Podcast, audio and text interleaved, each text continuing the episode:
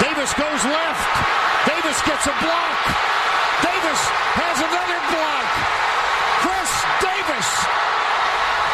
No flags. Touchdown. Auburn.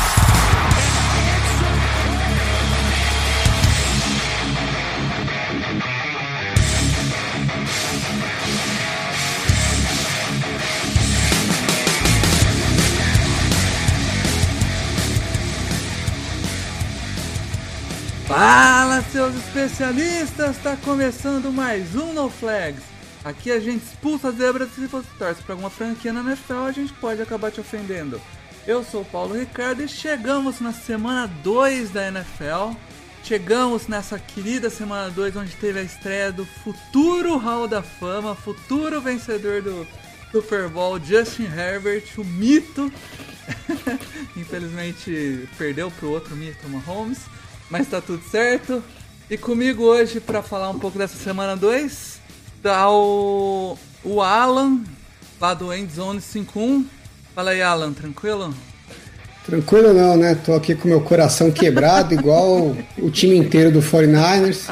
Só minha caneca nova aqui para me aquecer um pouquinho. Tá difícil para vocês, hein, cara? Bem difícil. E, e também tá comigo aqui o Glaucio, Glaucio Lima, o criador das maravilhosas camisas do No Flags, das canecas aí, que o Alan já falou. Como é que você tá, Glaucio? Tranquilo? Puro dor e sofrimento no coração também, porque. Senhor amado, quebrou tudo lá em Santa Clara, pelo amor de Deus. Alguém estava nós. Como pode, né, cara? É, é, como eu tava falando, como eu falei lá no grupo do No Flags, a liga inteira virou Chargers, tá? Tá algo incrível esse ano. Ah, especialmente o nosso time, né, Alan? Tá, tá complicado. Quebrou literalmente tudo que tinha que quebrar lá, né? Até a máquina de raio-x lá deu problema. Até o avião quebra, pô. Aí... Mas é isso, cara. Antes da gente dar uma passada do que aconteceu na semana, é, eu queria chamar a atenção da, da galera para algumas coisas. A primeira é que o NoFlags abriu algumas vagas para trabalhar com mídias sociais. É, no caso, a gente abriu para Instagram e Twitter. E para Instagram, a gente já preencheu a vaga. O Bruno, tá lá. É, já começou a produzir coisa no Instagram diferente. Algumas coisas bem legais saindo por lá. Então, vale a pena, se você ainda não segue o NoFlags lá no Instagram, dá um pulo lá. E se você gosta de Twitter, você gosta de fazer interação de Twitter, tem ideias de como produzir conteúdo específico para Twitter, você pode entrar em contato com a gente lá no Twitter mesmo, no arroba noflags, ou em qualquer outra plataforma que a gente tem aí de contato. É, além disso, as camisetas do No Flags, camisas, canecas, lá na loja da Montink, é, montink.com.br noflags, é, tá, tá lá, as, as estampas são maravilhosas. Eu tô aqui com uma camisa do, do touchdown do Chris Davis, essa camisa maravilhosa que chegou. Alan também tá com a, a canecona do, do 49ers. Fast and Furious, tá bonita pra caramba. Tem camisa do Patriots, que tá legal, do Evil Empire. Se você é fã de, do Patriots de Star Wars. É fã do Patriots, perdeu um pouco meu respeito, mas Star Wars voltou um pouco do respeito. Tem camisa do Bears, que tá muito bonita, Monsters of Midway. Tem camisas do Jimmy Garoppolo. E. que mais? A do Garoppolo ainda vai voltar. Ah, ela ainda não voltou? A gente, é, a gente tá fazendo a repaginada nela, ela Ah, vai que voltar. massa. Tem a do Mahomes. Ah, do Mahomes. Vai voltar com a versão 2.0, vai voltar. Com- com- vai, vo- vai voltar com um- um- uma abraçadeira no joelho, assim, alguma Ela vai voltar com uma perna só, uma- coitada. Tá Com com, uma tá com pegadinha. um tornozelo só, ela vai voltar. Ah, e, e tá pra sair também aí, ó. Tá pra sair, pessoal do, do Houston, tá pra sair uma especialzinha. E Green Bay também, uma. Vai ficar sensacional. Olha lá, tem um amigo meu aí que já, já perguntou quando que sai do Green Bay já. Já tá no forno já. É isso aí. E também o, é, nós temos lá o, a- no YouTube os quadros que estão saindo durante a temporada. Também do Glaucio aí tá saindo Broken Dreams, que é uma, uma série de vídeos que fala sobre é, jogadores que tiveram a carreira encurtada por lesões. ou lesões que marcaram a carreira de jogadores aí, porque eu já ouvi falar que talvez venha alguns jogadores que ainda não, não perderam a carreira, né, Glaucio? É. ainda. Aí na listagem também já pra, pra acontecer. Mas, Vai zicar os caras, hein, Glaucio, pô. É. Por favor, né? Cara, sem brincadeira. Essa última que eu, tá, que, que eu editei agora, fui procurar e tal, a história do cara é. O cara é um lutador pra caramba e tava ascendendo na carreira, vindo da Juco, assim. Tipo, tava indo super bem no Bears e uma lesão estragou a carreira do cara. Pô, é triste pra caramba a história, vale a pena conferir lá. Legal mesmo. E os, os Cover One, que são as séries que tá fazendo o Matheus e o Mário, também opinativas lá. Tá bem legal. Então dá uma conferida lá. E o. Vamos a tape do que o Alan participa, o Niners do Caos e todo o pessoal lá, Cisneiros, Matheus. É... Tá, tá, saindo no Twitter normal, quinta-feira, como aquecimento pro Thursday Night. E também no YouTube, com uma versão mais estendida, uma introdução, algumas informações extras. Essa semana o vídeo do. A semana que passou, né? Semana passada. O vídeo do a parte que falava do. Na... Não, foi o. Foi Bengals e Browns. Isso, foi a história do Nick Chubb, né? Foi um, uma corrida do Nick Chubb e teve uma. Um, duas jogadas, né? Do, do, uma do Bengals e uma do Burrows. É, fazendo a mesma jogada, o Burrow no college, como que ele ia se adaptar na, no playbook do, dos Bengals. E aí, na versão para YouTube, saiu um pouco da história do Nick do Nick Chubb no college, as lesões Sim. que ele teve, como ele voltou, como ele, ele conseguiu recuperar. Então, é, se você está acostumado a ver só lá no Twitter, às vezes vale a pena você dar um pulo lá no YouTube, ver, tem algumas informações a mais, às vezes é legal. Se você já está acostumado, já segue a gente lá no, no YouTube, pode assistir lá e, e curtir também. E também a Vivo disponibilizou pra gente pelo segundo ano seguido o NFL Game Pass completo, né? é o NFL Game Pass, que é o sistema de streaming da NFL, onde você pode, além de acompanhar todos os jogos, você tem acesso a diversos conteúdos, como na NFL Network, o, programas como o Good Morning Football, que é um programa que a gente adora assistir, tem aqui Adams, que é a, a queridinha No Flags aí, e também tem a, a documentários e afins. É, durante as transmissões você pode assistir só um jogo ou você pode assistir também o NFL Red Zone, que ele é um, um programa que fica passando ali durante a, a, os jogos, mostrando o, o que está acontecendo em cada jogo. Então, se tem um time na Red Zone, ele vai para aquele jogo. Se tem três times na Red Zone, ele vai para os três jogos dividindo a tela. Se teve turnover, ele mostra. Então ele fica sempre mostrando naquele horário que tem muitos jogos, ele fica mostrando o melhor de cada jogo. O que eu particularmente gosto muito de fazer, isso na versão de PC, eu, eu até prefiro assistir aqui no PC por isso, é, nesse horário que tem muitos jogos, eu, eu boto um jogo que eu estou mais afim de assistir e uso a versão de assistir ele junto com o Red Zone. Então o Red Zone fica pequeno no canto da tela e o jogo passando. E eu fico batendo o olho lá no Red Zone. Quando eu vejo que aconteceu alguma coisa interessante, você clica lá no Red Zone, ele automaticamente já troca pro Red Zone, você vê a jogada e aí você volta pro jogo. É realmente um negócio bem legal assim para você que gosta de estar tá acompanhando tudo. Acabou, acabou a tempo, acabou a rodada. É, normalmente dois ou três dias depois eles disponibilizam é, a versão condensada para você assistir, que é o jogo em 40 minutos, onde eles tiram todos os tempos, todos os cortes, todos os comerciais, cortam tudo e fazem uma versão condensada de 40 minutos do jogo.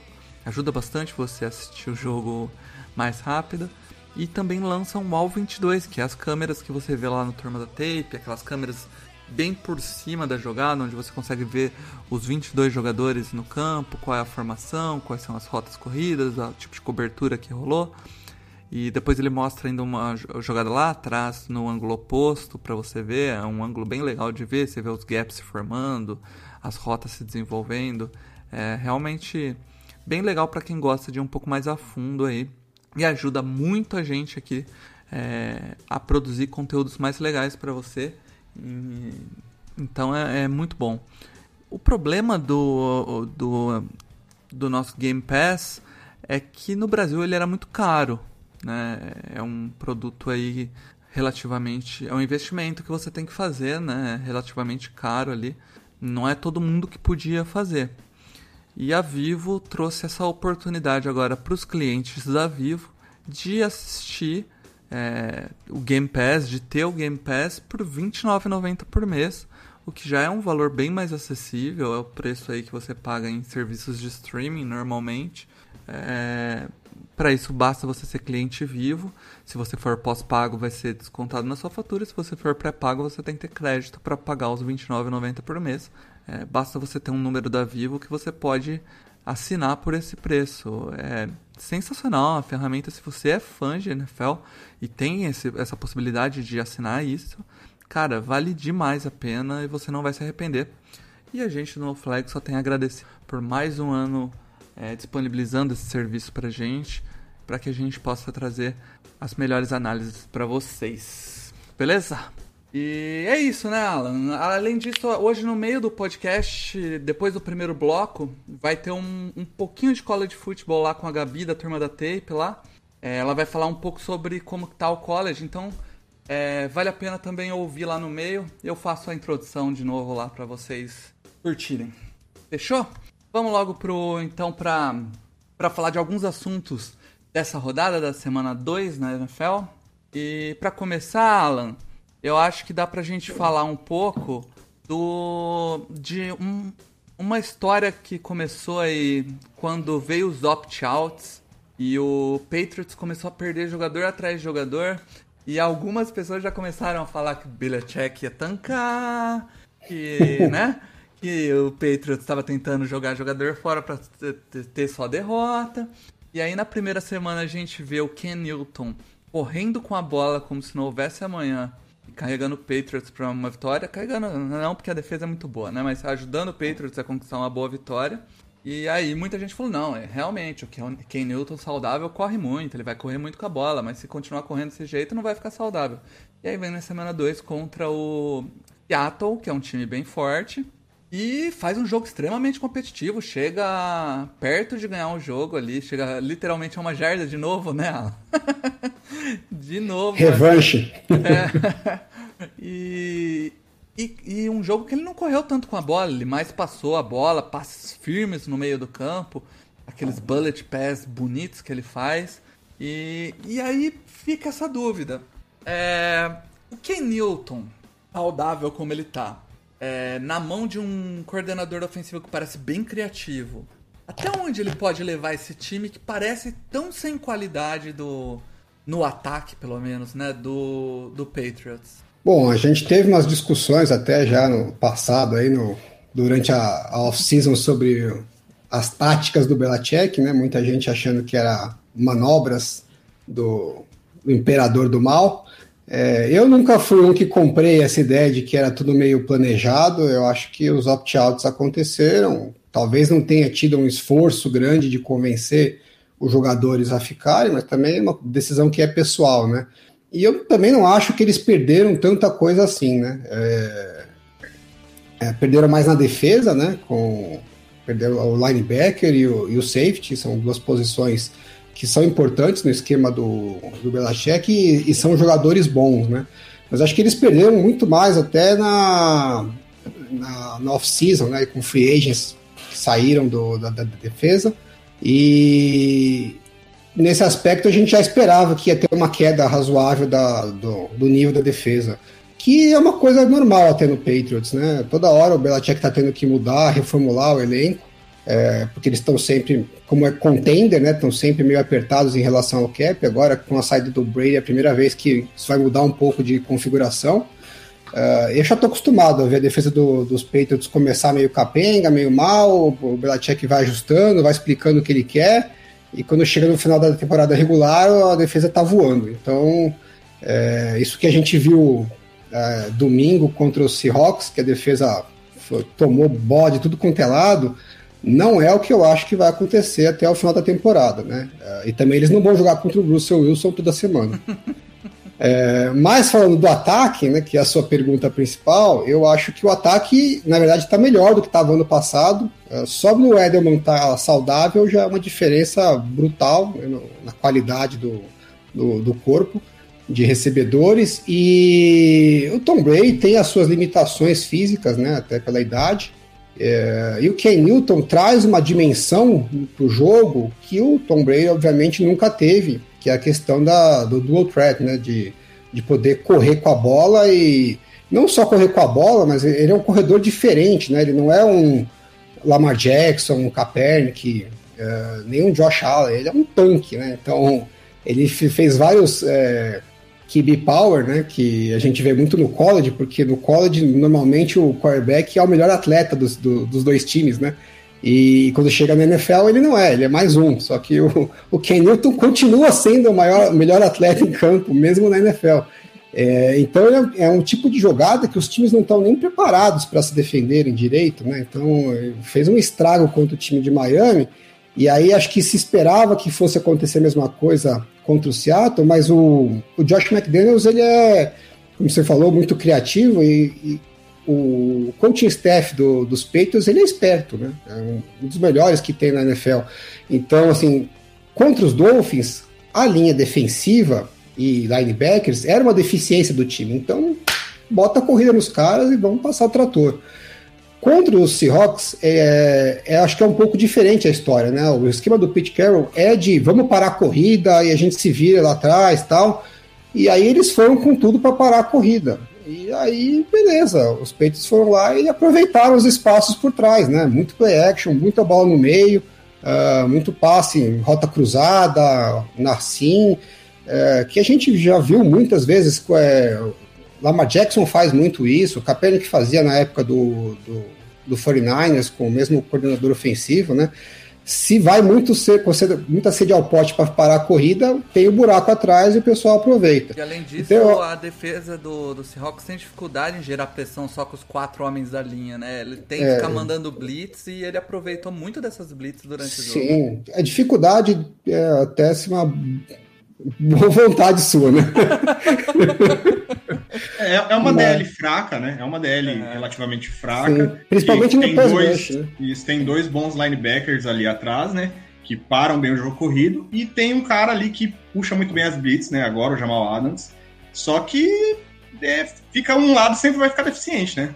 É, com o Jamal Adams, eu acho que eles melhoram muito, né, contra o jogo corrido. Não foi, eles não estavam tão bem assim ano passado em relação a isso, mesmo sendo a filosofia do time, né? mas agora a coisa muda de figura. A gente viu ah, o que era a defesa do Jets ano passado contra a corrida, com a presença do Jamal Adams, né? Ela foi a segunda melhor, se eu não me engano, contra o jogo corrido ano passado.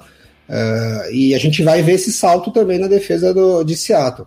Agora, o Ken Newton é um problema realmente esquemático para as defesas, né? Porque se você não vai com tudo para parar o jogo corrido, como ele é mais um running back, né? ele pode fazer o papel de mais um running back, e um running back gigante, né, que pode fazer corridas de, de formas que outros quarterbacks normalmente não fazem, é, o ataque sempre tem um jogador a mais ali na, nos esquemas né, de, de bloqueio. E, e, é difícil para a defesa parar as corridas, né? Então ele trabalha até com triple option ali, ele corre, ele passa, é, ele faz um, um read option, ele pode fazer um run pass option, tem muitas alternativas em cima da corrida dele. E aí, se você vai com tudo para fechar, para parar, não, vamos mandar uh, até a pia da cozinha para parar a corrida, fica o um buraco lá atrás e o Ken Newton é, tem alguns problemas de precisão na carreira dele em, em, passes mais longos, mas na leitura da defesa ele sempre foi excelente, sempre foi um dos melhores da NFL em leitura. Então, se você acha que vai pegar ele de surpresa, não vai. Né? Então, tem que rezar para ele errar o passe. E o que a gente tem visto nesses primeiros dois jogos é que ele está muito bem de precisão no passe, que até assim, bem acima do, do histórico dele.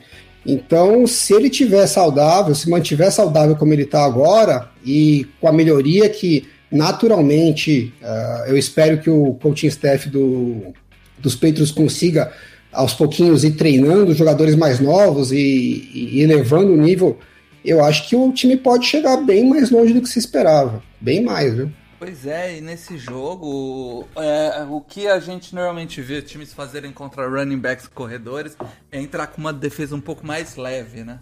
entra com safeties, com pacotes de dime e afins.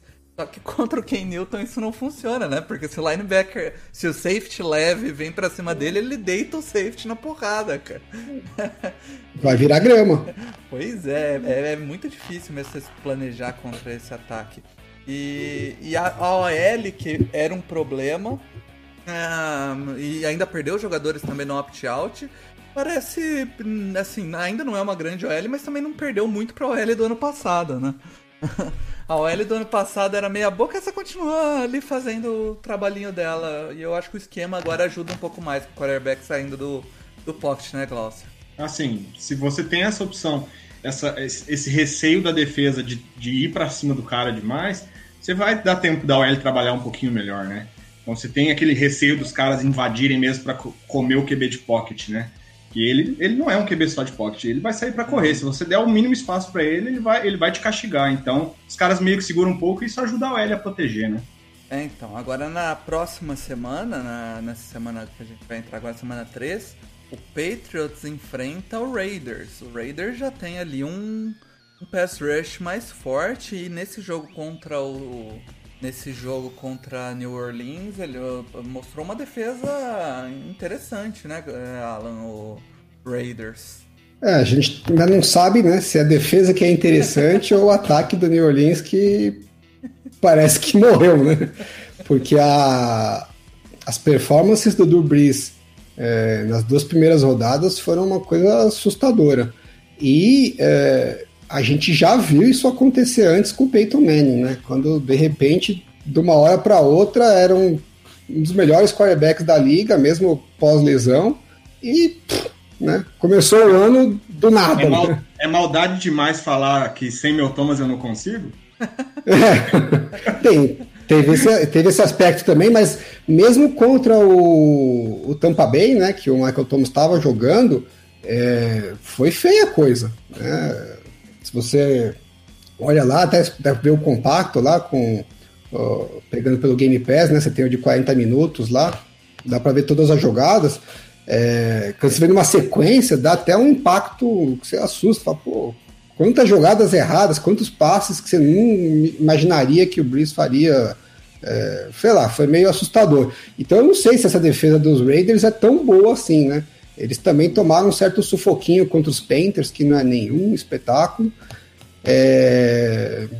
Eu acho que se fosse os Patriots, não estaria com tanto medo assim, não. Eu não vi tanta coisa assim no, nos Raiders que, que me deixasse é, preocupado. Eu concordo que a OL também não, até agora não provou nada, né? Porque o pass rush do, dos Dolphins e dos Seahawks não, até agora não mostrou que veio. É, dos Raiders tende a ser melhor. Mas para mim, os Patriots são favoritos. Tem o melhor QB, inclusive. e é, você falou do Peyton Manning, eu fui, vim até conferir, 2013 ele foi o MVP, aquela é, recorde de touchdown, 5.400 jardas. Dois anos depois ele aposentou porque tava em, em, pura decadência, né? Ah, eu draftei ele no Fantasy em 2015, porque ele, veio, ele veio de duas temporadas. Olha 2014, que história bizarra, né? Foi quase 5 mil jardas também, né? Ele teve duas temporadas fantásticas. 2013 foi uma das melhores, um dos melhores ataques da história da NFL, né? Em 2014 ele veio forte. Aí em 2015 eu nunca fui de draftar quarterback muito cedo. E só que eu tava numa maré que eu só pegava draga, né? Aí eu falei, não, esse ano eu vou investir no quarterback que é pra não ter perigo. Aí eu peguei o Peyton Manning. E aí acabei com a carreira do cara. Já sabemos o culpado pela maré de azar de São Francisco. É, não draftei ninguém de São Francisco que é lema. Mas é isso, né, cara? A defesa, como, como você disse, Alan, ainda não parece que ainda não clicou naquela defesa espetacular do ano passado. Mas é, é difícil pensar que o Belichick não vai fazer os ajustes. Não, não é uma. Veja, não é uma defesa ruim, de forma alguma, nesses dois primeiros jogos. Mas ainda não é aquela defesa espetacular. Mas é, é, é irreal pensar que o Belichick não vai ajustar e achar o, o formato para essa defesa funcionar, né? E pensar que teve um plus também, que o, o, o Gilmore teve uma semana contra o Metcalf que ele teve o ano passado contra o Devante Parker, né? É contra igual no jogo do Dolphins, né? Então ele sofreu bastante, é um cara que, que deveria ser um dos pilares ali da defesa, ele sofreu bastante.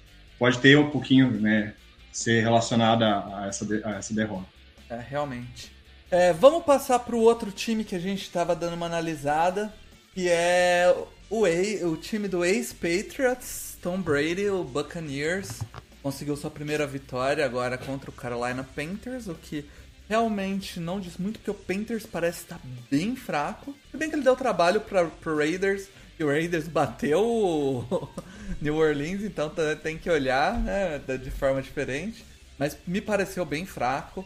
E. E o, e o. Mas o Tom Brady em si, que no primeiro jogo parecia bem desconectado com os recebedores, é, não entendendo direito o esquema, parecia o esquema não tá tão adaptado para ele. É, as bolas dele não estavam né, chegando no, no, principalmente no Mike Evans, é, não, não era nem o alvo que ele estava buscando e já nesse segundo jogo ele acionou demais o, o Mike Evans e o jogo corrido também entrou e entrou muito bem. Leonard Fournette teve um jogo para mais 100 jardas. E parece que agora é, a gente vai ver se, se realmente foi, era o Carolina fraco ou se o, o Brady voltou, né, Alan? É, a defesa do Carolina ser fraca eu não tenho muita dúvida, né? Então tem que fazer essa ressalva que a performance do ataque foi melhor, óbvio, uh, porque também pegou um adversário mais fraco, né? Mas uh, com certeza a conexão do Brady com, com o Evans já melhorou, até porque tem que lembrar que o Evans estava machucado na primeira semana, né? Então. Jogou meio baleado, também, né? É, jogou meia bomba. Essa segunda semana ele estava sem o Godwin, né? Então também a tendência é melhorar. É, eu, eu, teve alguns passes muito ruins do Brady na primeira semana. Uh, a gente nunca sabe exatamente o quanto foi o problema de é, mecânica do passe, né? O passe que foi ruim, ou se a leitura que não encaixou direito, o Brady pensou uma coisa, o receiver pensou outra. Mas uh, nessa segunda semana isso aconteceu raramente, acho que mais na interceptação e um, teve um outro passe que saiu um pouco fora de precisão, mas de resto eu achei a performance muito boa. Mesmo na semana 1, teve alguns passes do Brady muito bons, né? passes difíceis, passes longos, né, em profundidade. Então, para quem diz que ele está com o braço, o braço acabou, que ele não tem mais condição, eu não consigo ver um quarterback que não tem mais condição fazer aqueles passes, né? O que talvez ele tenha dificuldade é de ter essa consistência de passes muito difíceis, um volume muito grande, e também ao longo da temporada, né? A temporada vai, vai cobrando o seu preço, então o corpo que já não é, é já não está 100%, né, com a idade, é, pode ser que na semana 16, 17 ele não esteja com a mesma qualidade que ele vai estar agora na semana 2, 3. Isso é, acho que é uma dúvida preocupante. Agora, que ele não tem a qualidade para fazer as jogadas que ele, que ele costuma fazer, eu, eu não vejo isso. Acho que tem poucos passes que ele faria no passado que ele não faz hoje. E o que eu acho que assim, me chamou um pouco a atenção do que eu vi até agora, eu não estou gostando muito do esquema do Bruce Arians. É, não é nem aquela história dele ser muito vertical, nada disso. É que, não sei, você vê o jogo contra o, dos Raiders contra o, contra o Sam's, é, pô, o Joe Gruden não é nada de inovador, né? Ele usa muito o West Coast tradicionalzão, tal, é muito criticado até por, por não ser inovador. Mas, pô, quantos passes que a gente não viu, né? Que ele fez o esquematizou pro, pro Derek Carr, só vai lá, entrega a bola, meu filho, faz o básico, né? Então, faz a bandeja do basquete. E no Brady não tem essas molezas, não. Então tá faltando esquematizar um pouco de passes para ele um pouco mais fáceis, sabe? Para ele falar, ó, vamos entrar em ritmo sem ter que toda hora converter uma terceira descida difícil, um passe apertado. É, a vida dele não tá tão fácil quanto poderia ser. Eu acho que o esquema não tá favorecendo, né? Muito menos é... playmakers, né, o Raiders? Porque o... Pois é, pô, tem cara tem... bom pra caramba lá para aproveitar. Você né? põe a bola na mão deles e eles vão é. fazer algo especial acontecer. Os dois tie são bons, os, os dois receivers são bons. Agora tem dois running backs que também têm talento. O que também o que droparam de passe do Brady nessa semana 2 foi uma festa, viu? Pelo amor de Deus. Dois touchdowns claros, uma puta passe dele que o cara dropou na endzone. É, teve uma, acho que uma terceira descida, o O.J. Howard, para variar, dropou também. Então, é, poderia ser muito melhor a performance se o, se o pessoal não tivesse dropado bolas fáceis, né? Eles têm usado bastante jogo corrido. É, talvez mais do que seria razoável, pode ser uma estratégia para poupar o Brady fisicamente para o resto da temporada, né? Então vamos ver como é que vai evoluir. Eu, o esquema me deixou ainda um pouco preocupado, mas o Brady é, eu gostei bastante do que eu vi. É, a gente pode jogar um pouquinho também de culpa na, na falta de pré-temporada para ajustar esses times dos recebedores, né? Por mais que você tenha o, o training camp e, e você tenha os treinos particulares dos jogadores, né? Esse time, esse, essa química que tem, que tem que ter contra eles demora um pouco para acontecer, né? O training camp Você também foi reduzido, né? É, Mas quem ainda não apareceu, Glaucio, é o Gronk, né, cara? Justo. O Gronkowski que voltou, é, a galera fez um barulho, mas. As pessoas tinham expectativa alta com ele, né? Pelo padrão que ele mantinha antigamente. Óbvio que algum tempo parado, menos massa muscular, você tá em outro ritmo, você tá. É, você tava de férias, né? Então você voltar assim, aí não ter uma pré-temporada adequada, não ter, sabe, os jogos de preparação, você volta fora de ritmo e não tá entregando ainda o que, o que poderia, né? É o que eu ia falar. Eu acho que as, as pessoas ignoram um pouco quanto um ano parado na vida de um atleta de alta performance faz de diferença fisicamente e de timing de bola, tempo, conexão, a velocidade é só, do é jogo. Só você, é só você fazer o comparativo de massa muscular dele. De, da, de quando ele terminou, né? Se, se, se aposentou, né? E alguns meses depois o pessoal até se assustou que, meu Deus, o cara tá muito magro. Mas se você não tem a, a, a quantidade de calorias que você ingere e todos os exercícios que você pratica, o corpo vai diminuir mesmo, é normal, sabe? E diminuir muito rápido, sabe? Os caras comem muito e trabalham muito a parte física para manter, né? Todo, todo o padrão que eles têm.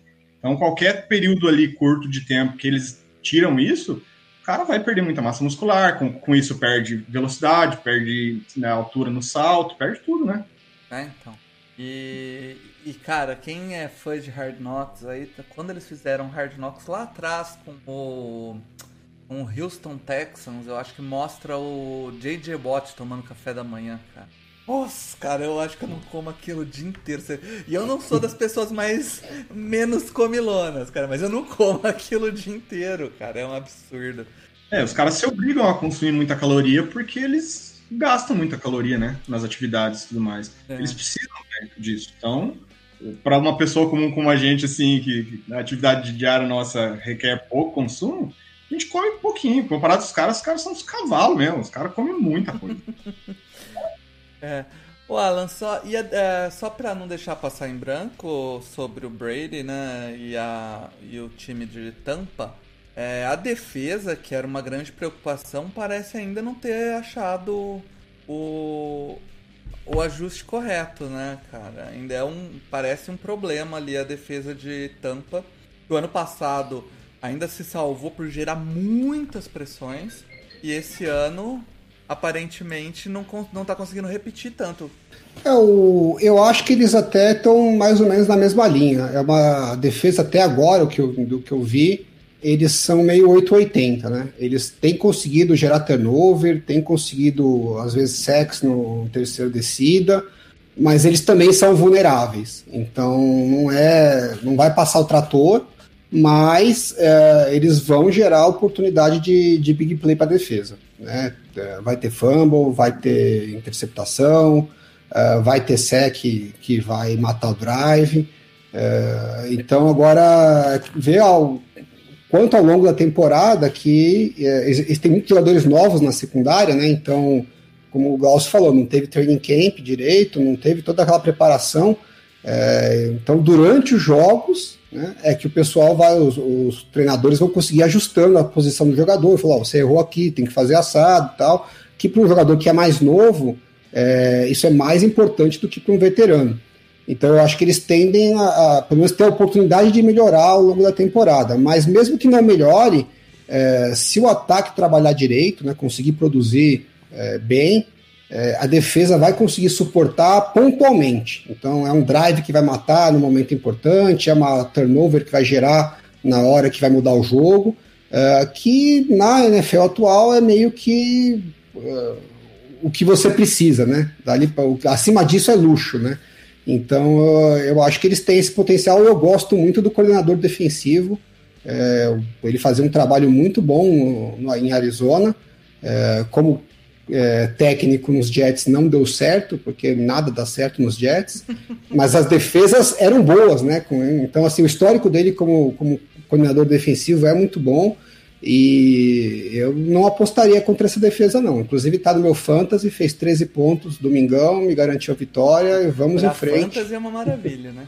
É, mas os últimos dois destaques que a gente não vai comentar tanto, mas eu queria deixar aqui é a excelente partida do Josh Allen, é, de novo em Buffalo, né? A gente cantou a bola no começo da temporada.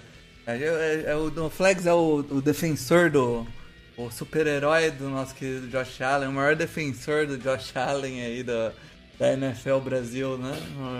E a gente cantou a bola que esse ano ele não tinha mais desculpa, né? Foi até no Raps lá, a gente deixou isso bem claro no. Quem participou foi o Honesto Vitor participou, falou isso, que o Honesto é outro cara que gosta bastante do Josh Allen, falou, acabou a desculpa dele, agora ele tem que jogar. E dois adversários fracos, a gente tem que deixar isso claro, Jets né, e, e Miami, que não, não, não, é um, não são dois times de primeira linha. Mas quando você joga contra times que não são de primeira linha, você vai e faz um bom jogo. Ele ainda tem os momentos de cãibra mental, né? De, de, às vezes querer fazer um pouco mais do que precisa. Mas a precisão tá lá, as leituras melhoraram bastante. A, principalmente a leitura para snap dele, que era inexistente, tá começando a aparecer. E é um time. E o, gar... e o garoto mostrou fibra, né?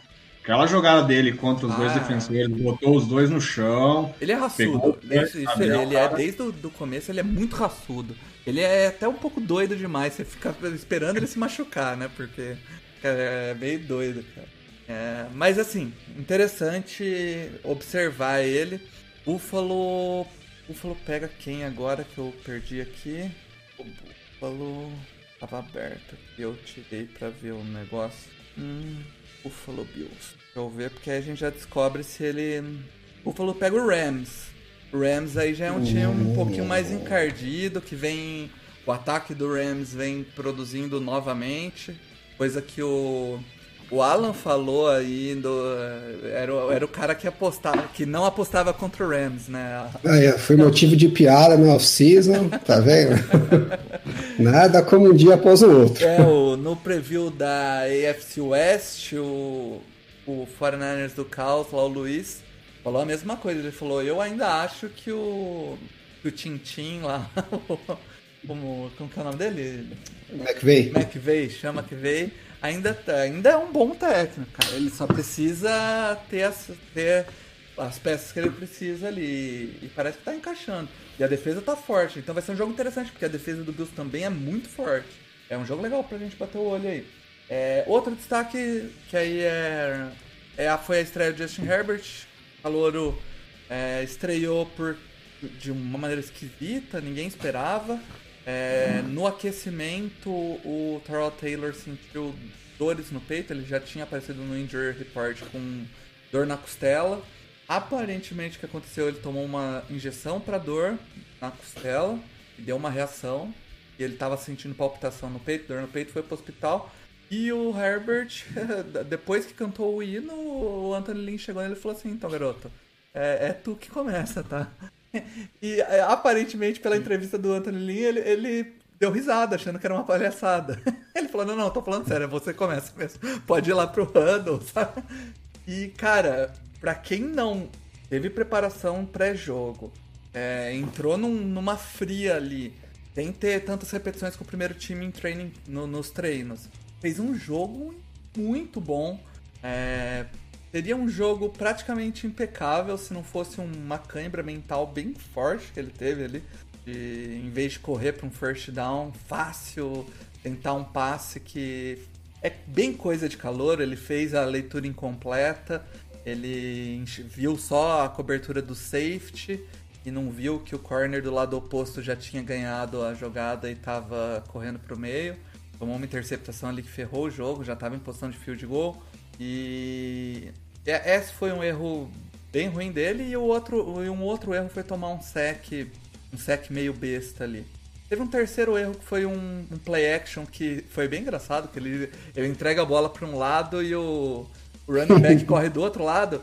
Mas hoje o Austin Eckler é, tweetou que ele, ele ficou a noite inteira é, remoendo isso porque ele correu do lado errado. Então não sei se ele tá protegendo o calor ou se realmente ele correu do lado errado, né? É, é, mas assim, passes firmes no meio campo, preciso, que todo mundo reclamava da precisão dele, tava bem preciso no jogo. Teve, eu acho, duas bolas. Ali hoje eu assisti, assisti o All 22, teve duas ou três bolinhas ali que ele podia ter pouquinho mais de precisão. Fez um touchdown corrido, muito raçudo, e um touchdown, um touch bem bonito lá no fundo da end zone. Deixou todo mundo animado até o Anthony Lynn vir hoje falar que o Tyrell Taylor é o quarterback dele, que tem mais chance de vencer que o Tyrell Taylor, que o Justin Herbert é reserva por um motivo. E aí tá todo mundo um pouco puto com o senhor Anthony Lynn agora. Mas eu acho que esses foram as principais principais coisas que aconteceram aí na nessa semana 2. É, agora antes da gente passar para o próximo tópico da semana 2, é, como eu disse lá na introdução, a gente vai abrir o espaço para a Gabi lá da turma da Tape falar um pouco de college football, falar um pouco sobre o projeto novo para a off-season que vem, para acompanhar o draft. E, e, deixa, vamos ver aí o que, que, que, vai rolar. Vamos lá, Gabi, é contigo. E aí, galera, aqui é a Gabi, muito prazer para quem não me conhece. Eu faço parte do Vamos a Tape e eu tô passando aqui para contar uma grande novidade. Bom, de fevereiro a abril vai rolar um podcast muito especial aqui no Flex, que é o Podcast.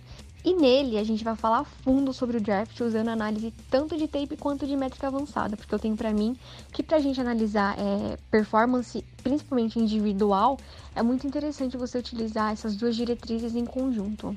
Uh, e para tornar tudo um pouco mais dinâmico, a gente também vai tentar trazer vários convidados, criar quadros, enfim. Eu espero muito que vocês gostem.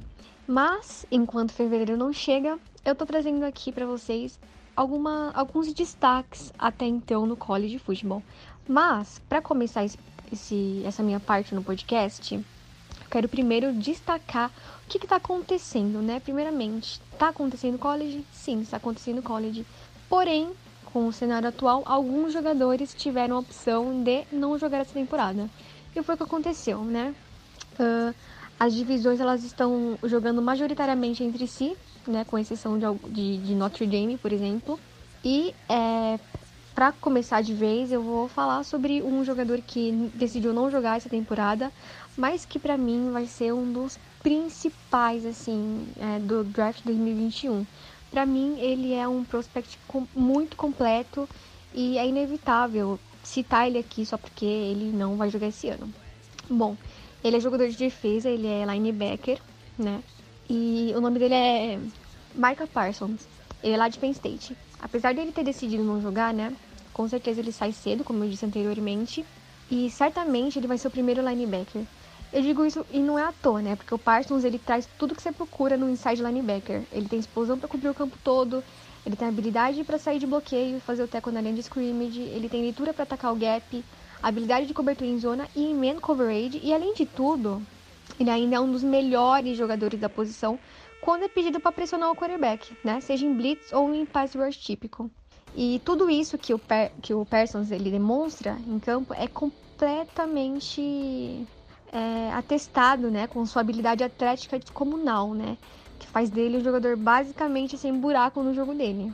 Uh, e para finalizar aqui a parte do Parsons, eu quero começar dizendo também que teve um segundo jogador, que ele é de ataque, que também decidiu não jogar nessa temporada, que é o Chase, o Jamar Chase lá de LSU, né? Ele foi o principal alvo do Joey Burrow ano passado e não é só o tempo dele que é impressionante, não ele, ele demonstra né, grande release na linha de scrimmage, ele também consegue separação com uma explosão e habilidade de atacar o ponto cego dos cornerbacks adversários. Ele tem cortes muito limpos, ele não tem movimento gasto à toa. Ele também ataca a bola no ar com, com umas mãos maravilhosas. Enfim, ele deu altura e peso ideal para o receiver de perímetro. E quando chegar na NFL, ele provavelmente não vai ter problema com a adaptação, porque ele consegue, né? Eu provavelmente vai conseguir impactar imediatamente o time, qualquer time que ele for. Uh, o segundo jogador aqui que eu vou falar, ele tá jogando e ele é bem óbvio, né? É o Trevor Lawrence. Bom, Trevor Lawrence é meio óbvio dizer que ele também é um top prospect e que provavelmente vai sair cedo. Então eu não vou ficar citando isso aqui, né? Também não vou ficar citando as jardas aéreas dele, enfim. Para mim, ele é um jogador muito completo, né?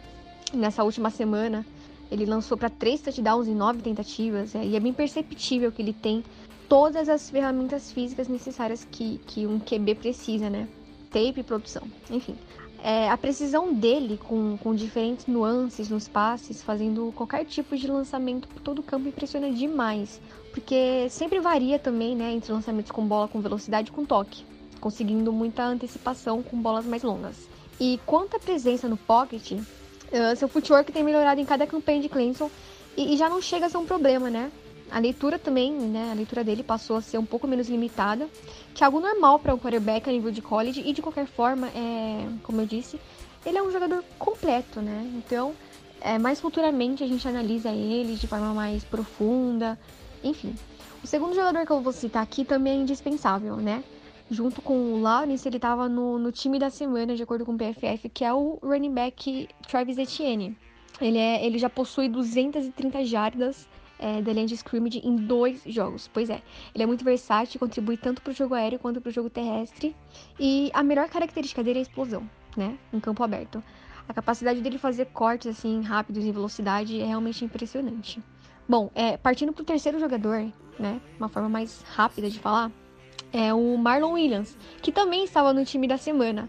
Ele é lá de UCF e colocou é, uma respeitável start line de 10 recepções para mais de 150 jardas ele, ele é um wide receiver muito físico, né? Que é uma arma utilizada principalmente na red zone. Então é bom ficar de olho porque ele vai subir bastante aí no board de acordo com o que a temporada passa. Bom, o próximo jogador também é um wide receiver, que é o Tylon Wallace, de Oklahoma State, que depois de uma lesão séria ele ficou impossibilitado de se declarar pro draft de 2020, né? Eu gosto muito, né, particularmente, e ele já demonstrou que vai ser cotado como um dos principais na posição. E analisando, né, esse primeiro jogo dele, ele já chegou com quatro recepções para 94 jardas, né? Ele é uma, uma presença ofensiva bastante importante. Eu gosto da forma como ele disputa a bola no ar, é, na hora da recepção, como a, as mãos dele são boas. Ele também tem uma boa capacidade de jardas após a recepção. Bom, próximo jogador eu quero destacar aqui que é um dos maiores destaques para mim, que é o Tyrande de Miami, Burvey Jordan né, no matchup mais esperado da rodada entre os dois times ranqueados de Miami e Louisville. É, o Jordan ele conseguiu impressionantes 7 recepções para 120 jardas, pois é. Ele foi muito decisivo, pra, decisivo né, para a vitória do time. Ele tem ótimas mãos, ele tem jardas após a recepção, é bastante ágil. E para finalizar, eu quero agradecer a atenção e a paciência de todos até aqui e até a próxima. Isso aí. Então vamos para o segundo bloco aqui da semana 2, que é aproveitar o Glaucio aqui, que é fisioterapeuta, para falar uma das coisas que todo mundo abriu os olhos aí, tava todo mundo assustado nessa semana 2, que é a quantidade brutal de lesões que teve aí de. Não só na, na semana 2, como na, na semana 1, um, na semana 2, tomando essas duas lesões, duas, duas semanas. que teve de lesão foi uma coisa assustadora, assim, tava todo mundo é, meio assustado é, grandes estrelas né, se lesionando. A gente teve o Christian McCaffrey se lesionando, parece que é algo mais leve, pelo que falaram até agora. Foi um entorse né, do tornozelo, entorse então, grande, pesadinho até. É... Algumas Fora, Perde algumas semanas, né? Mas não foi igual, por exemplo, o Sacon Barkley, que pelo jeito. Ele é fora da temporada. O Sacon Barkley, Glaucio, eu não sei se você estava acompanhando no jogo, ele saiu baleado ele volta, faz uma corrida e aí ele cai morto. É, eu vi o lance só depois, sabe? E, e vendo o lance, assim, quando ele sai, é, ele tá. Ele, ele, faz a corrida, e se eu não me engano, ele, ele disputa com o Jackson, é, que empurra ele para fora do campo. E na última pisada dele, se eu não me engano, ele uh, o pé meio que firma e roda o joelho. Ali foi. Se, se não tinha sido antes, ali, ali o ligamento foi sabe? Pé fixo no chão, com movimento de rotação, ligamento rompido, não tem, não tem muito segredo. Não. Pois é, então. E, é, e, eu achei estranho isso, porque ele saiu baleado e eu tava acompanhando, porque a gente, é, a gente no, no Fantasy do No Flex tava com ele. E eu falei, caraca, machucou. Aí ele voltou pro campo, eu falei, ah, tranquilo. Aí na jogada seguinte foi lá e machucou de vez, cara. Eu não sei se pois foi é, responsabilidade da, da comissão técnica de não segurar ele um pouco, ou se. Não dá pra saber, sabe? Porque geralmente os caras fazem, o cara machucou ali, sentiu alguma coisa, vai pro banco, a Steph faz análise, né, inicial, um testezinho básico ali, para ver se tá firme e tudo mais. Se o cara der ok e não tá sentindo, ah, tô bem, tô bem, tô bem, volta pro jogo, né? Pode ser que ele tenha falado, não, vou segurar aqui, não vou falar não tá doendo, tal, tá tranquilo. Isso é uma hipótese, né? Ou... É, o jogador sempre quer jogar, né? É, então. Ou a segunda foi foi a hora que arrebentou mesmo, tá? Tipo, foi o pé, fixou no chão, rotacionou, rompeu. Mas também isso acontece mesmo, né, negócio. Do, às vezes machucou e tipo, fica, já tá para estourar, né? Eu lembro que o McKinnon no, no 49ers ele teve uma contusão nos treinos, todo mundo achava que ele tinha rompido o ligamento. Aí, quando fizeram a ressonância, pô, boa notícia, não, não foi tudo isso, tá? vai ficar duas semanas fora e depois ele volta. Aí ele voltou para os treinos depois de duas semanas e no último treino da, do, do training camp estourou de vez o ligamento. E aí, para mim, tá meio claro que assim, não estourou da primeira vez, mas ficou quase estourado, né? Ficou no limite, qualquer soprinho. Eu tenho, eu tenho um problema sério com a equipe médica de Santa Clara. Eu, eu, eu já venho há algum tempo falando, eu não gosto da, da, da, da, da staff do, do jeito que eles trabalham lá. Sinceramente, eu não, eu não concordo com muita coisa. Tanto é que é, de 2018 para 2019, se eu não me engano, eles trocaram algum, alguns médicos, eles criaram um cargo novo. Teve alguma coisa assim para chamar um cara que era da NHL, tipo, é, pra prevenção, né? Lá porque eles estão vendo que tem alguma coisa lá que não tá dando certo, sabe? Uh, eu não sei se a preparação física não está sendo correta, se eles não estão sabendo trabalhar com o, o clima de, de, da Califórnia, que é um pouco, né, um pouco diferente assim das outras regiões. A água da Califórnia, cara. O negócio da Califórnia é só ferra. Só. Eu, eu sinceramente, eu, sinceramente eu, não, eu não gosto muito de lá, da, da preparação que eles fazem lá, não. Talvez, talvez eu tenha uma hipótese assim que tenha relação é, com, com, o tanto de lesões que o Fortnite sofre já há algum tempo, né? Nos, na, na, nas precisam e na, nos primeiros jogos. E esse ano é um caso à parte, óbvio, porque a gente tem é mais ou menos como aconteceu em 2010, 2011, quando teve aquele problema com o comissário lá, que os times perderam alguns tempos lá, com, deu problema comissário e a NFLPA lá, e uh, uh, foram perdidos algum tempo de preparação. E teve aquele ano, teve um monte de lesão também no começo, acho que foi 2010, 2011, alguma coisa assim. 2011. É, esse ano é um ano atípico também, né? A gente não teve a pré-temporada, então era meio que é meio que esperado que aconteça um, um certo um elevado é, número de lesões aí, sabe? E a gente tá vendo o resultado dentro de campo, né? É, o, só ainda sobre o Sacon, o ano passado ele teve a lesão, foi no calcanhar, né? Foi no, no, eu não lembro se foi na, no tendão de Aquiles. Foi uma lesão no calcanhar. É, ankle, né? Que eles, não sei se é tornozelo, pode ser tornozelo também. É, e esse ano é ACL, né? É o ligamento cruzado do é. joelho. É, prime... O primeiro Broken Dreams lá é sobre essa lesão, né, Glaucio? Isso, ele tem, ele tem um pouco a mais, né? O, Ta o ele sofreu a, a, ruptura dos dois, né? Do anterior e do posterior e, e teve algum probleminha ali menisco e o, algumas coisinhas a mais. Mas é, dá, dá para entender muito bem lá. Se você assistiu um, você vai entender um pouquinho o mecanismo da lesão. Já é bem, bem legalzinho. Então. É triste, mas é. E é, é uma lesão complicada, é uma lesão que pega bastante running back, exatamente pelo, é. por, por isso que você falou, né? É jogador que tá trocando de direção ou faz, faz o spin move. E nesse, é, no, no spin move mesmo, se você prende o pé no chão, é. Isso. E qualquer, qualquer movimento que você faz, rotacional, que você tenha uma, a, a sua base fixa, é, se girar, é, é, muito provável que rompa ligamento. Ô, ô Glaucio, eu não quero dar esperança para nenhuma fanbase, não, porque não tem. Mas eu, eu, é de curiosidade mesmo, eu queria entender como que o Jerry Rice estourou o ligamento do joelho na semana 1 e voltou na mesma temporada. Como que faz um negócio desse? Cara, eu, eu, não, eu, não, eu não li sobre. O, a, a, até eu vou até adicionar para ver isso aí. Uh, mas provavelmente não foi ruptura total, tá? Para ele voltar a jogar na mesma temporada, não foi ruptura total. Tem que ser ah. uma ruptura parcial, pode ser um estiramento do ligamento, alguma coisa nesse sentido. Porque ruptura total é, é seis meses, sete meses de recuperação, é impossível voltar na mesma temporada. Uh, se for parcial, você faz um trabalho de reforço muscular com, com as, a musculatura ao redor do joelho, né, que faz a inserção ali e protegem, auxiliam a equilibrar né, o joelho. Mas, mas, mas, chega a fazer cirurgia se for parcial? Depende.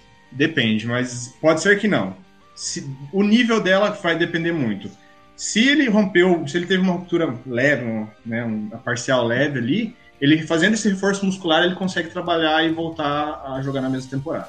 Mas se fizer cirurgia, você acha que dá para voltar? Ou... Depende do tipo da cirurgia também, tá. sabe? Aí daria para voltar também. Eles, até porque a, a, hoje, é, hoje ainda é muito mais tranquilo, a nossa medicina evoluiu muito nessa parte de recuperação. Na época ali já era um pouquinho mais complicado e tudo mais. Por isso que eu acredito que não tenha sido uma ruptura muito. E, e ele já não era tão novo, né? Ele já é. era, já estava para mais dos 30 anos, né? Também a, a, recuperação, né? Quanto mais velho a gente é, a, a, recuperação é um pouco mais lenta. O, o Philip Rivers jogou com o ACL parcialmente rompido um jogo de playoffs, né, cara? É, então, é, mas é quarterback, né? Sim, o wide, wide receiver é... é mais que a gente gostaria, tá? É, pulando numa perna só, jogou a, a rodada. É. Mas ele, no fim da temporada, é, ele precisou fazer cirurgia, eu acredito que... É igual, eu também rompi o, o, o, o lateral lateral, jogando futebol americano mesmo. E... Tomou uma pancada? Não, cara, eu tipo foi na, na pile ali, eu fui recuperar um fumble. Pularam em cima da minha perna. E aí, tipo. É, cara, é, foi pela, pela primeira ressonância que eu fiz foi parcial, mas o médico sugeriu fazer a cirurgia. É, e aí ficou nessa aí. Eu acabei falando pro médico que eu não queria fazer não, e meu joelho ficou uma bosta pra sempre. É, Na próxima eu escuto o médico. Tinha um professor, tinha um professor meu que dizia, ó, que eu levo até hoje. A melhor cirurgia é aquela que a gente não precisa fazer. É. Tem hora que não tem como, você tem que ir pra faca, senão é. você não vai melhorar, você não vai ficar 100% de novo. Mas assim, ó, o, médico, o médico queria, sugeriu fazer cirurgia, eu não quis fazer, eu fiz fisioterapia e meu joelho ficou uma bosta, mas faz o que seis meses que eu tô treinando é, com personal, então fez um serviço, é, fez, fez trabalho de fortalecimento do meu joelho e agora eu tô conseguindo treinar forte e sem dor. Então acho que o que fez eu, o meu joelho ficar uma bosta mesmo, talvez, Glaucio, não sei se tem a ver, é que eu, eu tinha 77 quilos e eu fui pra 106, né? Não sei se... Ah, não, eu acho que eu acho Talvez tenha um pouco a ver. Mas é isso, cara, o joelho é complicado. Outra lesão, outra, outra coisa que chamou atenção, e aí já pra duas pessoas do 49ers pra trazer essa memória ruim. Desculpa, viu, Alan? Desculpa, Glaucio. Mas tem que falar um pouco, cara, sobre a polêmica do gramado sintético. Que, que trouxe tantas lesões ali. Você acha que tem a ver mesmo? Pode ter sido o turf ali que, que gerou essas lesões? Contribuiu, né? Eu, eu acredito que tem, assim, relação, pois o, o tipo de, de, de da chuteira que o pessoal usa, essa, essa, essas cravas mais altas, no gramado natural, quando você firma o pé, dependendo do jeito que tá, você consegue girar e a grama não vai te segurar tanto, entendeu? Ela não vai, vai dar tanto. o tufo de grama, né? Isso. O, o turf ali, essa grama sintética, ela, ela prende muito o pé. Ela prende muito o pé. Você pode ver na lesão do Boza mesmo, que ele tá com a ponta do pé e ele tá, na, ele tá na ponta do pé, e mesmo assim ele não consegue tirar o pé na hora que o cara tá empurrando ele. E daí o joelho dele gira e é feio. É feio. Sabe? Dá pra ver, a hora que ele cai, ele sabe que ele lesionou. Ele coloca a mão no joelho, igual o Sacon. Ele coloca a mão no joelho sabendo que ele rompeu o ligamento. Não tem. Ele, e ele tá com a ponta do pé. Você pega o vídeo para você ver, ele tá com a ponta do pé girando.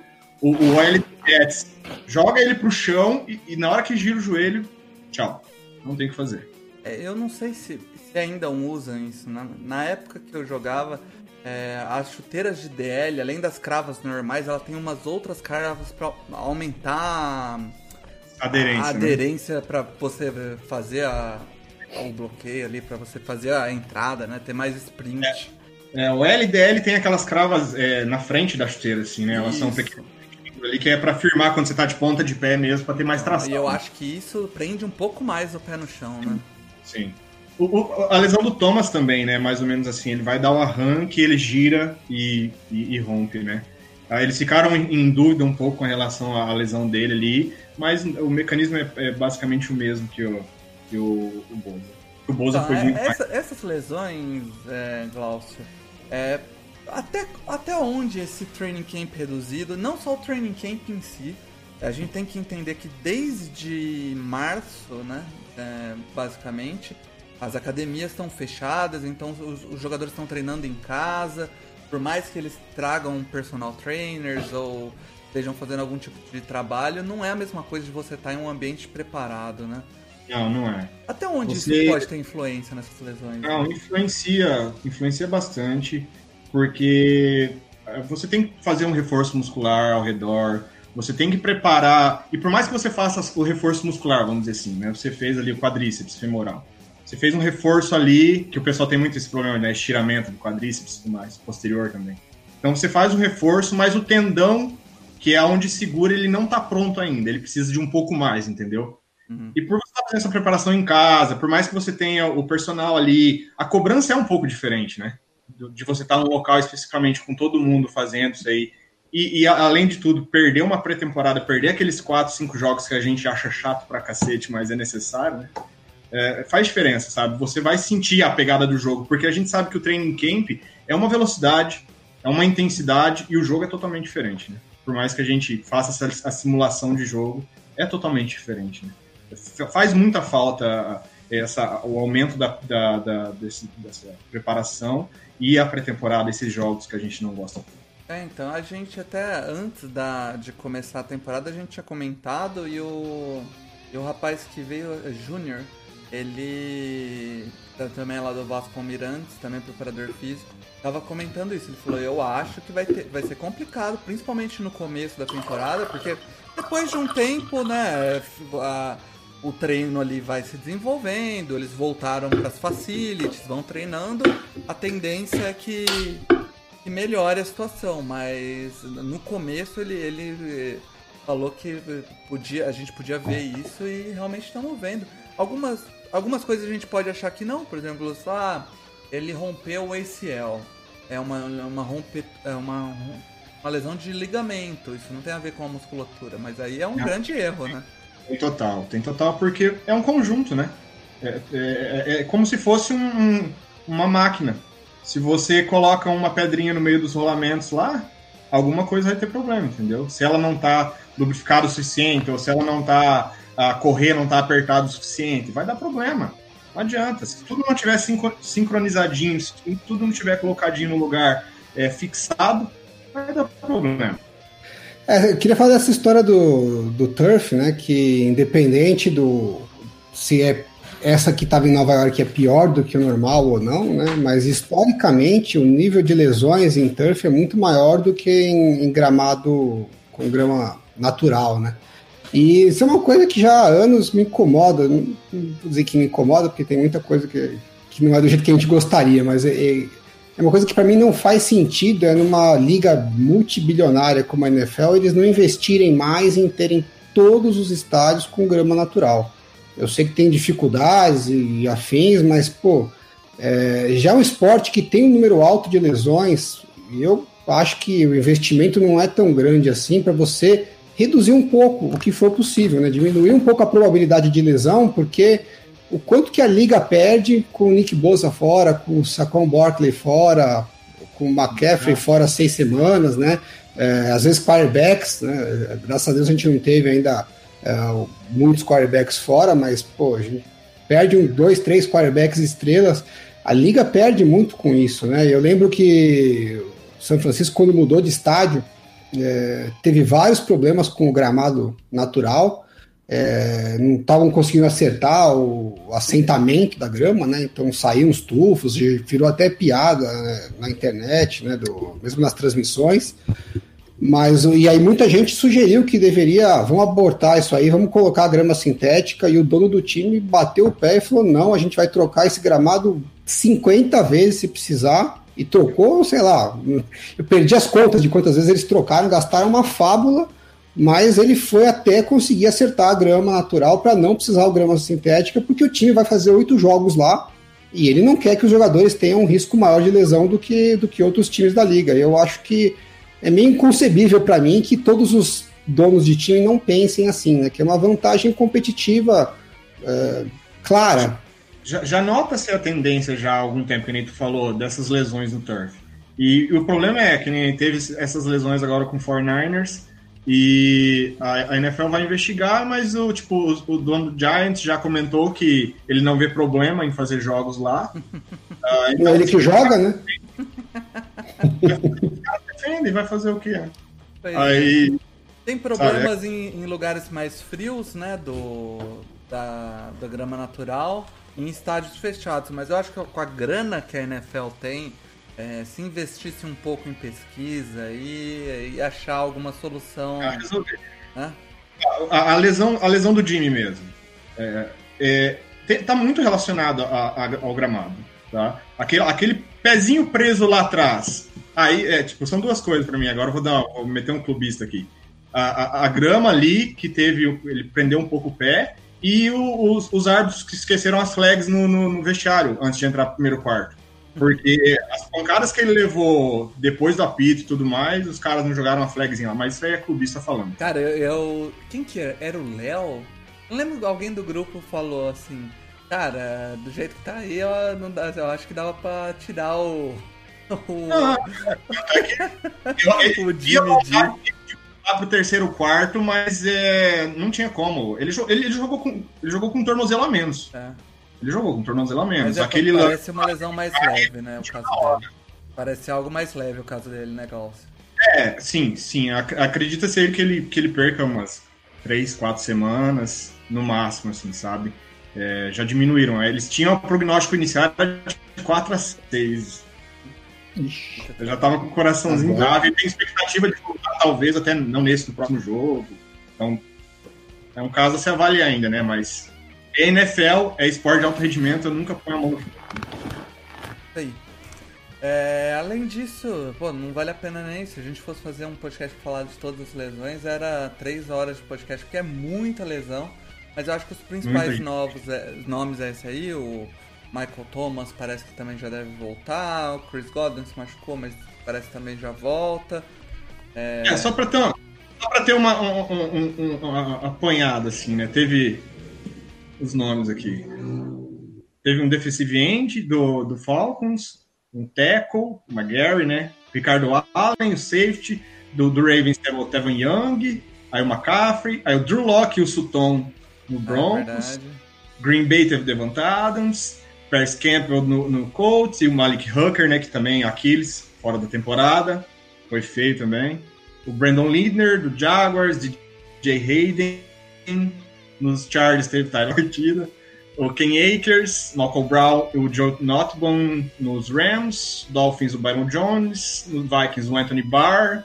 O Saquon Barkley e o Shepard no Giants o Perryman e o McGovern no Jets. No 49ers, Bosa, Garoppolo, Monstert, Thomas. o Blair no Seahawks. O Jonathan Joseph no Titans. Brandon Sheriff no Washington. E acabou aqui, graças a Deus. Caraca. Que é muita gente. Eu, eu esqueci de falar, o Monstert também prognóstico de volta, né? Isso. Ele teve uma torçãozinha leve ali no tornozelo. Deve voltar aí Acho que fica fora dessa partida contra o Giants e deve voltar na outra partida. Menos mal. Mas é, vamos, vamos continuar acompanhando essa questão das lesões porque é algo assustador aí pra primeira semana. Algumas grandes estrelas da liga aí já, já ficando fora. É, eu já coloquei minha vela aqui pro próximo jogo, né? 49ers e Giants lá no Perth de novo. Já coloquei minha velinha, tô fazendo minha novena. Já rezando aqui porque o negócio pode ser feio de novo. Agora, vamos dar uma passada nesse último bloco para os jogos da semana 3. Começando com o jogo de quinta-feira, Alan, que é o jogo que o, vocês fazem lá na turma da Tape, o Vamos a Tape, Jaguars e Dolphins. Jogo da Flórida, né? Dois times da Flórida. E dois times aí, o, o Jaguars, que vem com a Minchon mania, o, o Minchon realmente jogando muito bem. É o, o no preview aí a gente trouxe uma galera da EFC Sul, a galera não botava muita fé no Minchel, mas começou muito bem, né, Alan? Sim, tá jogando bem mesmo. Uh, a gente nunca sabe, né, quando o quarterback uh, se destaca. Eu lembro que o Bruno falou isso no, quando a gente estava fazendo o, o redraft né, do, do, do, ano passado. E ele falou: pô, o quarterback que se destaca quando vem nessas situações improvisadas, a gente nunca sabe exatamente se é, o quanto que é o talento e o quanto que é não tem nada a perder, os caras não tem filme meu, não tá preparado, e também já ninguém espera nada do time mesmo, então ninguém gasta muito tempo é, para parar. E aí ele vai levando, né? Tem um destaque no começo e depois tem uma leve quedinha, que foi o que aconteceu com ele. E a gente não sabe se vai aquelas primeiras semanas que ele se destacou ou se foi só o fogo de palha. Mas uh, pelo menos o começo dessa temporada aí tem uma evolução boa. Ele está comandando bem o ataque, né? poucos erros, é, boas leituras, passes precisos, principalmente a precisão tem chamado bastante a minha atenção. E do outro lado a gente vai ter o Fitzmagic, né? Então é Min Show de um lado e Fitzmagic do outro, no Swag Bowl, é o bigode contra a barba. É. É, é duro dizer, mas é um jogo que eu tô com vontade de assistir, né? Por incrível que pareça. Pois é, cara. É... Vamos ver o que, que dá. Até porque o Dolphins pode começar a temporada 3-0 ali com o Tua no banco, pode começar a rolar uma pressão para a entrada do, do Calouro, né? Vamos ver. É, o jogo de quinta-feira os técnicos adoram para fazer essas mudanças, né? Porque tem um tempinho maior depois para fazer a preparação para o próximo jogo. Né? Então pode ser mesmo. Uh, em seguida, no domingo, a gente vai ter Giants contra 49ers. Aí o Glaucio chamou bastante atenção pro turf do, do nosso querido estádio é. do Giants. Ave Maria Ball, isso aí. É. Browns joga contra Washington. É um jogo interessante também. O Washington é, vem de 1-1 e o Browns de 2-0 também pode ficar 3-0. O Browns complica, já complicar temporada. Não, não tá tendo um bom começo de temporada aí. O, nossa, o Browns. Não, o Browns ganhou, né? O Browns. É, o Browns ganhou do Bengals. Agora vai embalar. Verdade. O Alan é o cara que acredita no Browns aí. Eu sou o último. Agora, dois times que vêm de derrotas é o Eagles e o Bengals, né? Que jogam, eles jogam entre si. É, já o... Se o Eagles perder essa, pode é... pensar do ano que vem já, hein? O Bengals... Parte da defesa já pedindo a cabeça do Wentz. o, o Bengals deu trabalho pro, pro Browns ali. E não é impossível, não. O Chargers também deu trabalho. E, o, e olha o, o suador que o Chargers deu no, no Chiefs, hein? Então cuidado com esse Bengals. O Patriots pega o Raiders, a gente já comentou um pouco desse jogo. O, o Falcons pega o Bears. Um Deus do céu. É um jogo interessante também para ver, porque o Falcons começou bem mal. O, o, Falcons é o rei do garbage time, deixando alegre todo mundo que tem os jogadores do no Fantasy, mas na realidade é uma tristeza. Né? Esse último jogo aí contra o Cowboys, olha, vou te falar que foi uma das coisas mais bizarras que eu assisti nos últimos anos. Parabéns, Falcons, aí, por bater mais um recorde. Parece que Nunca é... decepciona. É, hoje saiu, né, Alan? O primeiro time a perder depois de fazer 39 pontos sem gerar nenhum turnover. Os caras se superam, né? Bills e Rams jogam também, a gente já falou que esse jogo é bem interessante. Esse, esse é bom. Horas, é um jogo bom de assistir. Steelers pega o Texans. Texans também que ainda não venceu, né? Oh, que surpresa. Complicado aí pro Texans. Vikings pega o Titans, é outro jogo interessante de ver. O Chargers, aí já passando por jogos das 5 horas, vai pegar o Carolina Panthers. Talvez a gente veja Justin Herbert em campo de novo, muito provável. Num jogo contra uma defesa um pouco mais fraca. Vamos ver qual, qual vai ser. O Colts do Philip Rivers, que gerou turnover nos dois primeiros jogos, pega o Jets. Agora é um jogo para ele criar moral e, e comandar esse ataque. É, Jonathan Taylor correu muito bem com a bola no último jogo, destacou. É, Seahawks e Cowboys é um jogo interessante também. A defesa do Cowboys não tá aquelas coisas, né, Alan? O... Esse jogo é bater ponto, hein? É. De novo. E o, e o ataque do Seahawks tá ajustadinho. Então, perigo aí pro nosso querido Cowboys. O Cardinals, um dos times sensações aí desse começo dessa temporada, vai pegar o Lions Jogo legal Ixi. também pra assistir, porque Kyler Murray começou muito bem esse ano. E o. E o wide receiver que vale uma segunda rodada ali, né? O nosso querido DeAndre Hopkins. Pega uma bolinha ou outra ali. é, só pra... On fire. Eu, Eu só queria dizer depois, depois, desse, depois que começou essa temporada, eu não consigo mais assistir é, Bela Adormecida. Pra mim não dá. Pelo, pelo amor de Deus, cara. Eu, eu tô tendo pesadelo com esses anão. É, é Branca de Neve, mas. Branca de É, Branca de Neve. Quem tem, filho, Adormecida. quem tem filho que sabe essas coisas. É, não. Toca pra mim. O Alan, o Alan manja. Branca de Neve, justo. Verdade. Pelo amor de Deus, não dá. O... é, A divisão só tem quarterback não, cara, incrível. O, o Broncos pega o Buccaneers. Broncos que provavelmente vai jogar sem o quarterback, né? O Drew Lock. Eu acho que vai perder uns jogos aí, né? É, é, a expectativa é que ele fique aí umas seis semanas fora, pelo menos, né? Uma lesãozinha também aí. O time assinou essa semana com. Com- ah, Hoje. Assinou É. com o Blake Bortles. Então tá tranquilo ali esse. Ah, os caras falaram que é pra ficar tranquilo que ele é o reserva do reserva, né? É. O que eu duvido muito, mas tudo bem. É, e aí é mais um jogo pra, pra gente ficar de olho, esse jogo do Broncos aí, porque pra ver é, como vai se comportar o Buccaneers, que a gente falou um pouco, né, Alan? E a, e a defesa do, do Broncos aí é uma defesa que tá sem o seu principal pass rush, a gente já nem falou, já perdeu a temporada, né, o Von Miller. É, mas é mesmo assim é uma defesa um pouco. É uma defesa perigosa. Ah, mas esse é um jogo que o Bucks tem que ganhar com uma certa tranquilidade, né? É, Sem ataque do Bro- Broncos. É, sem sem o quarterback, sem o principal wide receiver, é, não dá pra pensar. Falar pra galera do, falar pra galera do Broncos, aí eu entendo vocês, tá? Tamo junto. É, tamo junto. E aí depois o, o jogo de domingo à noite, né? É o jogo de Saints e Packers. É um jogo. Esse jogo é curioso também. O Michael Thomas vai voltar? Ah, Alguém sabe? Então, tá, tava, parece que tava jogo a jogo, ou seja, dia a dia, né? É, pra saber se ele voltava. Mas, de- pelo visto, eles vão até dar uma forçadinha pra ele voltar aí, porque tá feia a situação. E o Aaron Rodgers aí que a gente passou a off-season discutindo se ele era quarterback top 5, se ele não era. Ele decidiu dar uma resposta aí e começou Tá essa cagando pra gente, né? é, começou essa temporada mandando os caras enfiarem Eu- um eu Jordan esperava Love que no o- rabo, né? E eu, eu, eu, eu esperava que o Sanders indo pra, pra, pra o Saints fosse render alguma coisa lá, ainda mais agora com a saída do Thomas. E agora, Rendeu uma Né? vitória pro No Flags no Fantasy. Obrigado. O Davante Adams tá machucado é, mais grave? Alguém? Como é que tá o prognóstico dele? deixa eu verificar aqui só. Eu acho que ele perde umas semaninhas aí também. Porra, Sunday Night sem o Michael Thomas e sem o Davante Adams é broxante, né, meu? Sacanagem. É.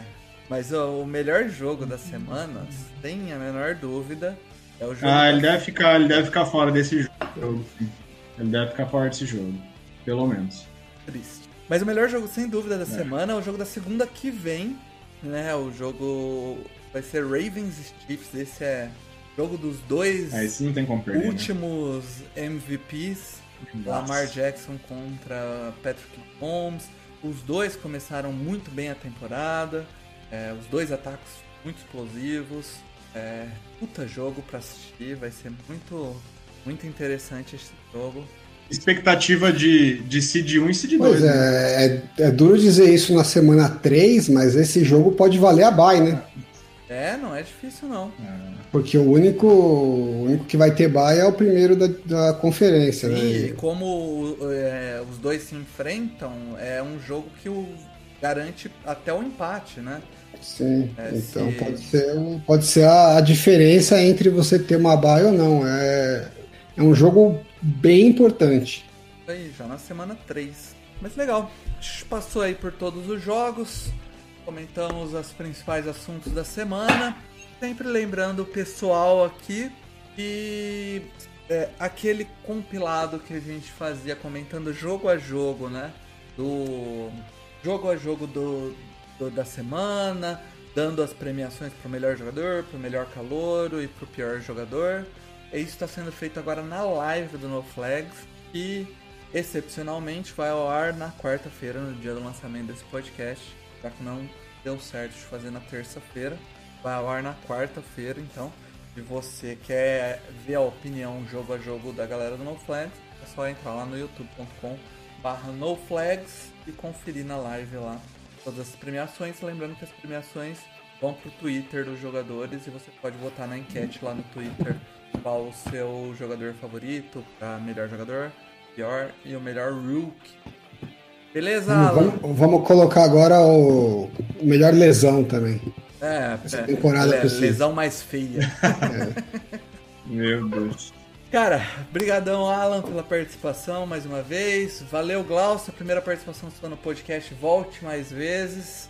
É... Alan, lá no canal do Endzone 51, o que, que vem por aí? Pois é, deu uma paradinha agora, porque começou a temporada, turbilhão de coisas, a gente está se organizando. É... Mas eu quero fazer um vídeo. Eu fiz uma análise no Twitter. Quem não, não conseguiu ver ali a thread, dá um pulinho lá. Ficou bacana sobre a Five Trap, né, uma, uma cobertura que para pegar os quarterbacks de surpresa. Eu vi que teve, é, teve gente te plagiando aí. É, então, curti e copiei, pô. Fizemos uma piadinha lá. Mas o, a, a, interceptação do, do Philip Rivers, né, contra o, o Jacksonville Jaguars foi é, fruto dessa, dessa cobertura. E eu coloquei o, o que eu consegui colocar ali na, de imagem na, no Twitter, mas eu quero ver se eu faço um vídeo um pouquinho mais detalhado, que para quem não está familiarizado com os termos acaba ficando mais fácil de entender. É, vamos ver quando é que eu consigo soltar, porque ainda preciso fazer o vídeo do Vamos a Tape dessa semana. Estou é, com o Jaguars, estou com. O vídeo está pela metade, ainda preciso finalizar até amanhã, senão a chefia me pega pela, pela orelha.